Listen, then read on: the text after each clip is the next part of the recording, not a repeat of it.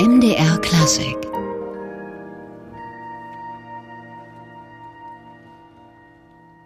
Musik von Bela Bartok war das hier bei MDR Klassik und unser heutiger Studiogast er hat aufgehorcht. Die Aufnahme, die ist nämlich erst ein paar Tage alt. Am 3., nein, am 8. März beim zweiten Sinfoniekonzert der Deutschen Radio Philharmonie Saarbrücken Kaiserslautern von den Kollegen vom Saarländischen Rundfunk aufgenommen. Und bei uns ist heute im MDR Klassikgespräch Kerem Hassan, den wir gerade auch am Pult erlebt haben. Schön, dass Sie bei uns sind. Danke für die Einleitung. Herr Hassan, heute und morgen werden Sie das MDR Sinfonieorchester dirigieren. Da kommen wir gleich noch drauf. Vielleicht erstmal vorab, Sie sind noch sehr jung, 27 Jahre jung und in London geboren, in diesem ja, Schmelztiegel der Musik, wo es so viele Einflüsse gibt, so viele musikalische Spielarten. Wieso ist es da gerade die klassische Musik geworden? Es war eigentlich äh, relativ einfach. Ähm, ich bin zuerst Pianist. Ich habe zuerst mit dem Klavier angefangen. Ähm, es war immer mein, mein, mein Ziel, Pianist zu sein eigentlich. Äh, aber als ich äh, 16 Jahre alt war, hatte ich die Möglichkeit, äh, als Gast beim English National Opera und der Royal Opera House äh, für zwei Wochen zu sein. Äh, und es war unglaublich. Es war eine tolle Erfahrung äh, für mich, weil ich hatte die Chance, ähm, die, die Regisseur zu sehen, äh, alle Leute, die in einem Oper arbeiten. Und ganz in der Mitte war, war der, der, der Dirigent. Und ja, ich dachte mir, das, das möchte ich machen. Das will ich, das, das will ich machen. Hm, also die Oper war der Initialpunkt zu sagen, da will ich hin? Genau, genau ja. Ähm, ja, ich, ich, ich liebe Oper. Als Pianist habe ich äh, relativ oft mit Sängern gearbeitet. Ich mag auch sinfonische Repertoire, aber ich muss sagen, dirigieren, ja, dirigieren, mit anderen Leuten zu arbeiten, äh, diese Collaboration, das ist für mich äh, am wichtigsten. Und Oper ist ja auch gleich was Besonderes, weil man dann mit dem Orchester im Graben sitzt und mit der Bühne interagieren muss.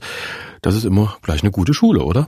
Ja, genau. Also wir machen, äh, also wir haben diese Konzerte äh, mit dem MDR äh, Sinfonie Sinfonieorchester und wir haben nur zwei Tage für Proben. Äh, für ein Oper haben wir normalerweise fünf, sechs Wochen. Ähm, also man kann eigentlich, ich würde sagen, in, in so viele Zeit ein bisschen tiefer in die Musik gehen.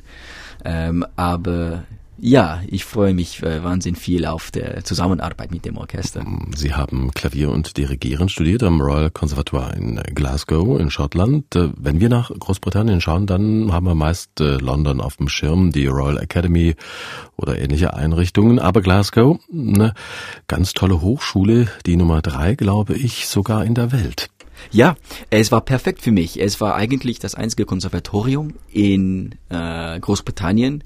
Äh, sie sind, sie, sie haben gesagt, dass ich beides Klavier und Dirigieren studieren könnte. Äh, es ist eigentlich unmöglich, äh, in London Dirigieren als äh, Bachelor zu, zu lernen. Aber ich wusste, relativ früh, dass ich Dirigieren machen äh, möchte. Äh, also ja, ich bin ich bin nach äh, nach Glasgow geflogen. Und wer schon mal im Süden Schottlands war, dort spricht man Dialekt, das sogenannte Scots. Das versteht man nicht unbedingt gleich oder selbst äh, als Engländer nicht. Es dauert ein bisschen Zeit. Also die ersten zwei Wochen war, ehrlich gesagt, es war schwierig für mich. Ich habe nicht so viel verstanden. Ähm, aber ja, man, man lernt. Aber dann ging der Weg nach Weimar hier zu uns. Was hat Sie denn nach Weimar gezogen? Ja, ich hatte die Chance als Erasmus-Student äh, ein Semester in Weimar Weimar zu verpassen. Das war mit der Professor äh, Nicolas Pasquet. Ähm, und ja, es war toll. Also ich, ich, so, ich war, ich bin in London geboren. In Glasgow war ich Student. Also zwei große äh, Städte, two big cities. Äh, und Weimar ist sehr, sehr klein. Um, und es gibt nicht so viel äh, Buzz in, in, in der, in, im, im Stadt. Aber ich hatte die Chance, wirklich Partituren zu lernen. Ich hatte die Chance, äh, mit so ein, ein tolles Professor äh, zu arbeiten. Und das war für mich ein, eine, eine sehr schöne Zeit. In Weimar Zeit, Gelegenheit, sich zu konzentrieren. Wir hatten ja Professor Pasquet auch schon hier bei uns im MDR Klassik Gespräch. Die Besonderheit in Weimar ist, glaube ich, auch, dass man die Chance hat, mit richtigen Orchestern arbeiten zu können. Ja, genau. Wir hatten, also ich war dafür nur sechs Monaten, aber wir hatten eigentlich äh, oft mit großen Orchestern gearbeitet. Also in, äh, in Erfurt, das war, ich glaube, ich, ich glaube, ich habe schon vergessen. Aber ja, es war eine, eine super Erfahrung. Ja, und mit diesem Rüstzeug haben Sie an verschiedenen Dirigierwettbewerben teilgenommen. Sehr erfolgreich, dürfen wir sagen. Wie wichtig sind solche Ausscheide für jemanden, der so ganz am Anfang der Laufbahn steht? Ja, sie sind, sie sind leider, leider wichtig. Und ich sage, ich sage leider, weil, also, ich, ich, ich hasse Wettbewerbe. Sie sind nicht was, äh, nicht, sind nicht was Gutes für einen jungen Dirigent, würde ich sagen. Ähm, aber man bekommt äh, Attention, also man bekommt ähm, verschiedene Konzerte und glücklicherweise hatte ich, ja, ich hatte Glück in, in, in Salzburg äh, und ich war auch äh, Finalist beim äh, Donatella Flick Wettbewerb in London. Äh, und ja, nach diese zwei Wettbewerbe habe ich dann ähm, verschiedene Einladungen vom Orchester bekommen. Und jetzt versuche ich langsam eine Karriere als Dirigent zu machen. Ja, woran liegt es denn, dass Sie Wettbewerbe nicht mögen? Weil man da einer Jury gefallen muss, sich künstlerisch verbiegen muss oder warum? Das Problem mit Dirigieren, also es ist eigentlich die Verhältnis zwischen der Dirigent und Orchester. Und manchmal ist der, der, also der, der, der, das Feuer ist eigentlich, es kann sein, dass es nicht da ist und manchmal ist es da. Und es hat nichts mit dem Dirigieren zu tun. Es ist eigentlich über Personalität und und ja äh, so wie ein Blind Date sozusagen. Und manchmal in einem Wettbewerb ist es so, dass man nicht gut mit dem äh, Orchester äh, versteht. Sagt man das? Ja, manchmal es läuft gut. Für mich es, es war eine gute Erfahrung, aber viele Kollegen, die sehr, sehr gute Dirigenten sind, ähm, ja, it just it doesn't work sometimes. Bei Ihnen hat's aber bestens funktioniert und beim MDR Sinfonieorchester steht jetzt unter anderem Beethovens Dritte an, die Eroica. Die haben Sie im Dezember im Kurfürstlichen Schloss in Mainz aufgeführt, da als Gast bei der Deutschen Staatsphilharmonie Rheinland-Pfalz und hier ist das Gerze aus der Dritten von Beethoven.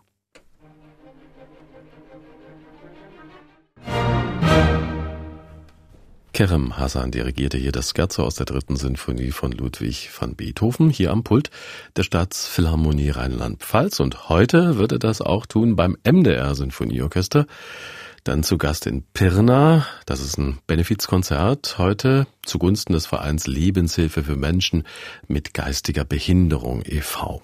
Morgen dann im Kongresszentrum in Suhl beim dritten Konzertzauber der Musik.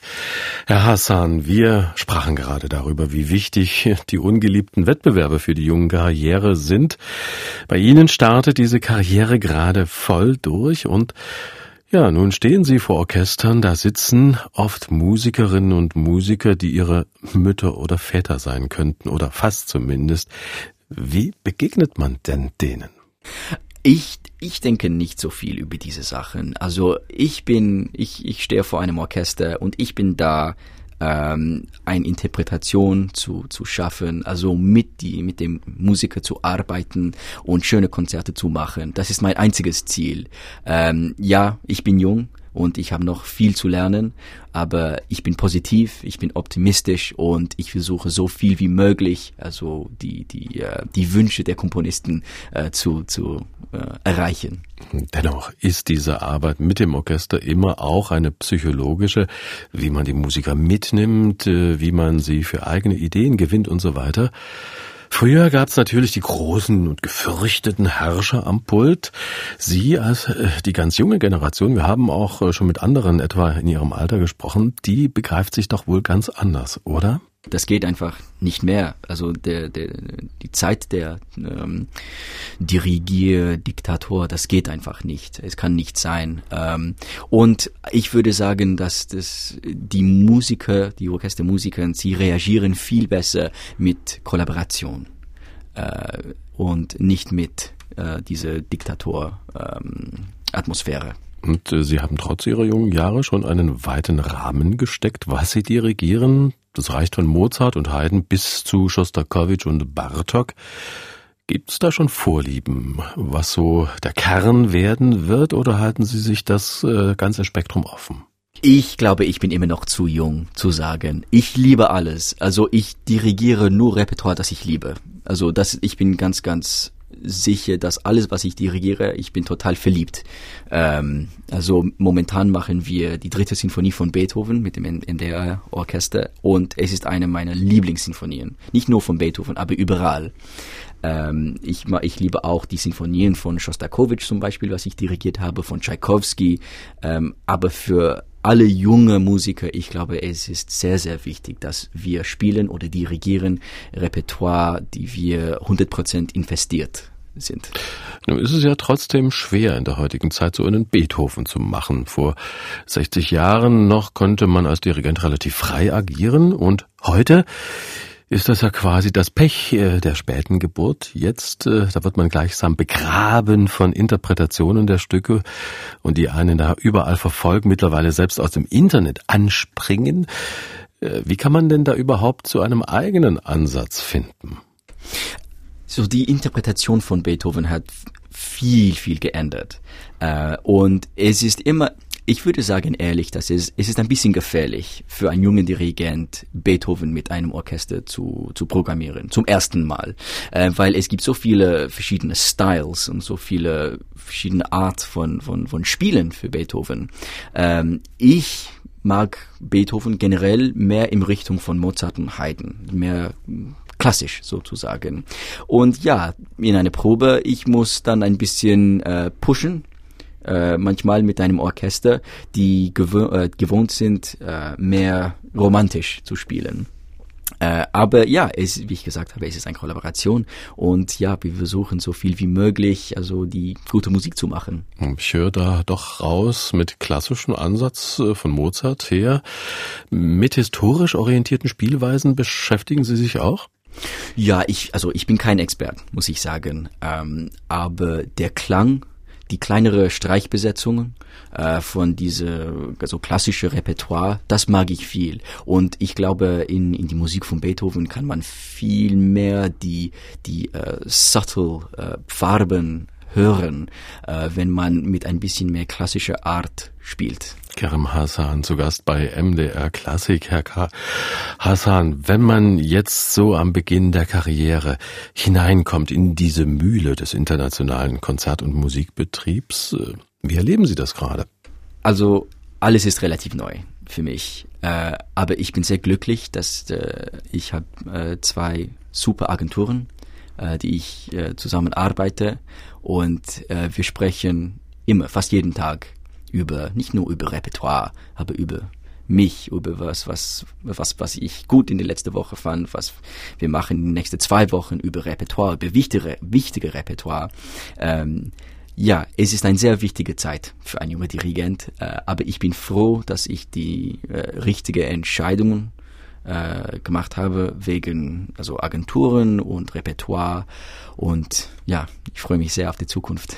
Wie bereiten Sie denn Ihre Konzerte vor? Wie gehen Sie an die Werke heran?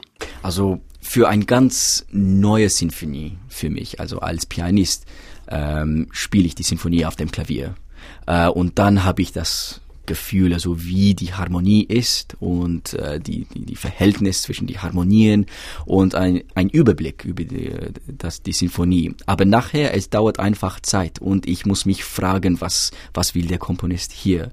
Also was will der Tchaikovsky, wenn er sagt, also Legato, was für ein Klang? Also ich muss für alles vorbereiten in, diese, in, in diesem Sinn. Und es dauert Zeit, es dauert ewig. Für einen jungen Dirigent, es dauert mon viele Monaten.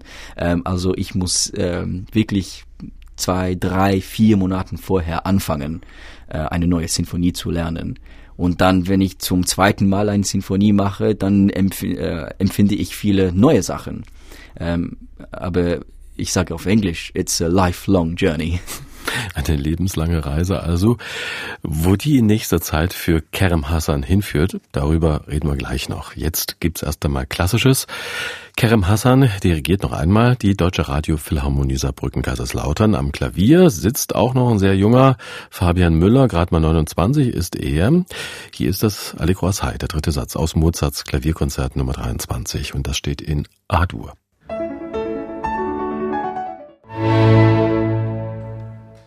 Mozarts Klavierkonzert Nummer 23, das war der Schlusssatz daraus mit Fabian Müller am Klavier und der Deutschen Radiophilharmonie Saarbrücken Kaiserslautern unter Kerem Hassan. Auch diese Aufnahme vom 8. März dieses Jahres also noch ganz frisch. Und heute und morgen ist Kerem Hassan dann am Pult des MDR Sinfonieorchesters zu erleben. Heute 19 Uhr in der Marienkirche in Pirna bei einem Benefizkonzert für den Verein Lebenshilfe für Menschen mit geistiger Behinderung e.V. und morgen dann 17 Uhr im Kongresszentrum Suhl beim Zauber der Musik. Kerem Hassan, heute der Gast im MDR Klassik Gespräch. Herr Hassan, wir sprachen über die Vorbereitung auf Konzerte und äh, Sie haben gesagt, das braucht Zeit. Bereiten Sie sich auch auf die Musiker vor, mit denen Sie umgehen, also auch natürlich auf die Orchester. Äh, schauen Sie, hören Sie sich äh, die Orchester vorher an? das, ist eine, das ist eine gute Frage. Ähm, ja, irgendwie, irgendwie ja. Es ist, es ist schwierig, es ist schwierig zu erklären, weil man weiß nicht, wie ein Orchester ist bis zu der ersten Probe. Also man kann vorbereiten oder man kann denken, ja, sie sind so, sie, sie werden so reagieren, aber eigentlich ich, ich muss äh, wie kann ich sagen, ich muss mich sein. I just have to be myself. Ähm, und ich versuche ehrlich mit der Musik zu sein und einfach äh, gute Repertoire zu dirigieren. Und äh, Sie arbeiten, habe ich gesehen, auch äh, viel mit jungen, zum Teil sehr jungen Solisten zusammen, wie jetzt mit dem knapp 18-jährigen Daniel Losakowitsch. Ist da denn eine besondere Frische drin, wenn man so altersmäßig unter sich ist? Ja, absolut. Äh, also Daniel ist ein sehr inspirierender äh, Musiker. Ist wunderbar, wie er spielt. Und mit 17 Jahren alt, es ist unglaublich, wie gut er spielt. Äh, und auch mit einem Mozart-Violinkonzert, wir zusammen spielen. Ähm, ah, überhaupt mit Mozart, so ein, ein schweres äh, Komponist. Ähm, ja, ich freue mich sehr, mit ihm zu arbeiten. Und äh, ja, die Proben waren, waren super. Was ist denn an Mozart schwer aus Ihrer Sicht? Äh, Mozart ist, äh, wie sagt man das, timeless. Äh, es ist, es gibt so viele kleine Details in der Musik. Äh, Mozart, die Musik geht um, um Oper oft. Also ich meine nicht nur die Opern von Mozart, aber die Sinfonien. Man kann die, die, also ein Soprano hören vielleicht. Man kann diese Melodien hören. Äh, und es, es braucht sehr, sehr viele Zeit, ein gutes Gefühl mit äh, die Repertoire von Mozart zu haben. Es wird ja zunehmend beklagt, dass gerade Komponisten wie Mozart bei den großen Sinfonieorchestern immer weniger vorkommen und ja so ein Fall dann für Spezialisten werden. Machen Sie diese Erfahrung auch, dass Mozart vielleicht mitunter gar nicht mehr so gewünscht ist?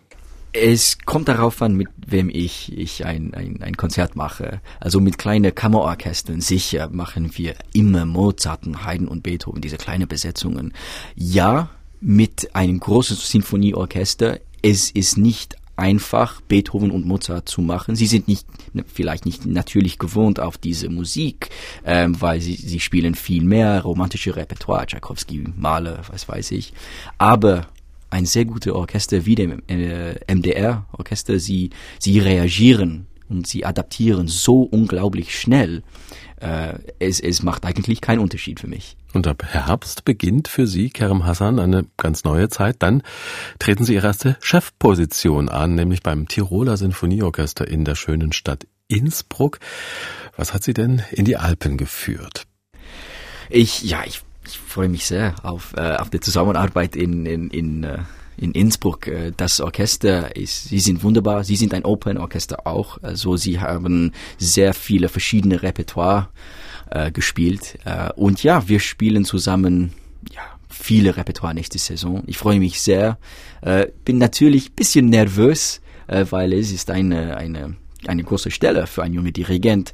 Aber ich bin froh, dass die Musiker sehr, sehr freundlich und sehr positiv sind. Und ja, ich freue mich sehr auf die Zusammenarbeit. Und äh, die Berge mögen Sie auch? Und die Berge. Aber ich bin leider, ich kann noch nicht äh, Skifahren. Muss ich, muss ich üben.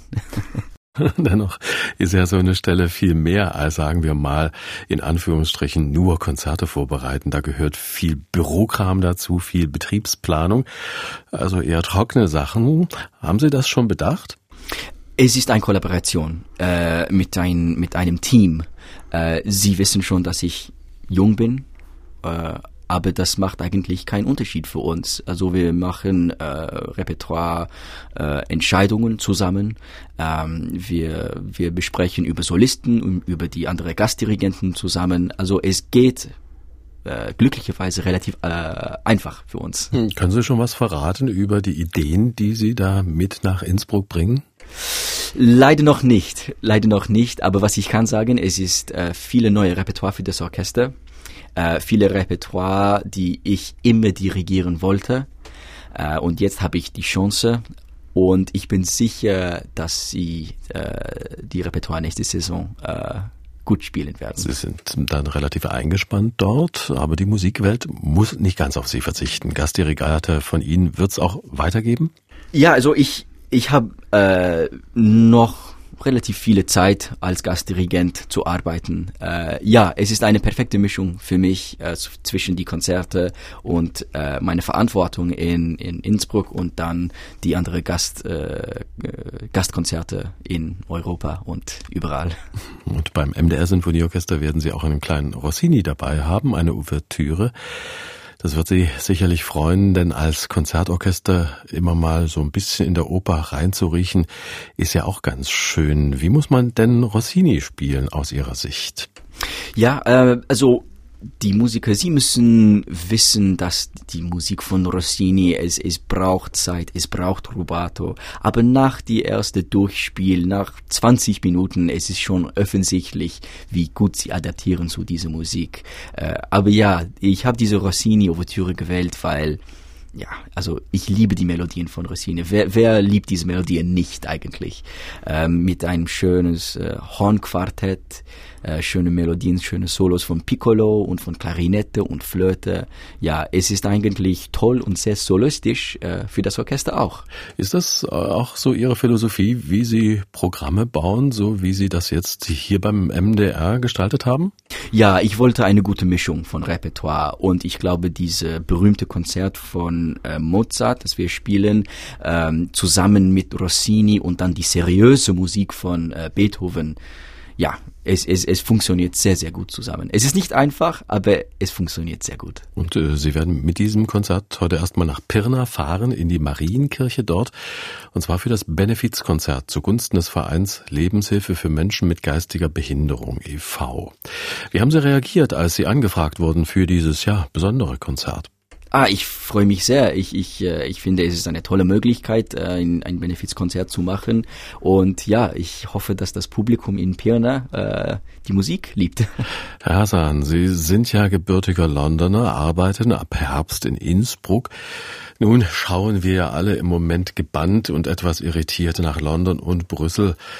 Was bedeutet denn jetzt äh, mehr oder weniger für Sie der anstehende Brexit? Ja, also es ist es ist wirklich schade. Es, ich kann nur sagen, wegen Brexit, es ist für uns als Orchestermusiker und alle Künstler in Großbritannien wirklich traurig. Ähm, für mich persönlich, ich komme ursprünglich aus Zypern, äh, also ich habe zypriotische äh, Ausweis auch, aber das ist nur mich. Aber es wird sicher schwierig für uns alle sein, natürlich. Kerem Hassan heute hier im MDR Klassikgespräch und ja, wir dürfen vielleicht schon verraten, dass Sie in der nächsten Spielzeit zurückkehren zum MDR Sinfonieorchester. Wissen Sie schon wann? Das ist Januar nächstes Jahr, ich glaube.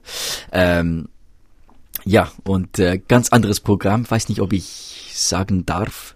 Äh, aber ich freue mich sehr auf das Programm. Ja, und wir freuen uns da natürlich auf ein Wiedersehen und Wiederhören mit Kerem Hassan. Ganz herzlichen Dank für den Besuch im MDR Klassik Studio. Und heute ist Kerem Hassan zu erleben 19 Uhr in der Marienkirche in Pirna beim Benefizkonzert am Pult der Musiker des MDR Sinfonieorchesters. Das ist ja da sozusagen nicht offiziell, sondern das ist eine freiwillige Initiative der MDR Musiker außerhalb des regulären Dienstes. Morgen dann aber ganz regulär beim Zauber der Musikkonzert und zwar im Kongresszentrum in Suhl dann 17 Uhr. MDR Klassik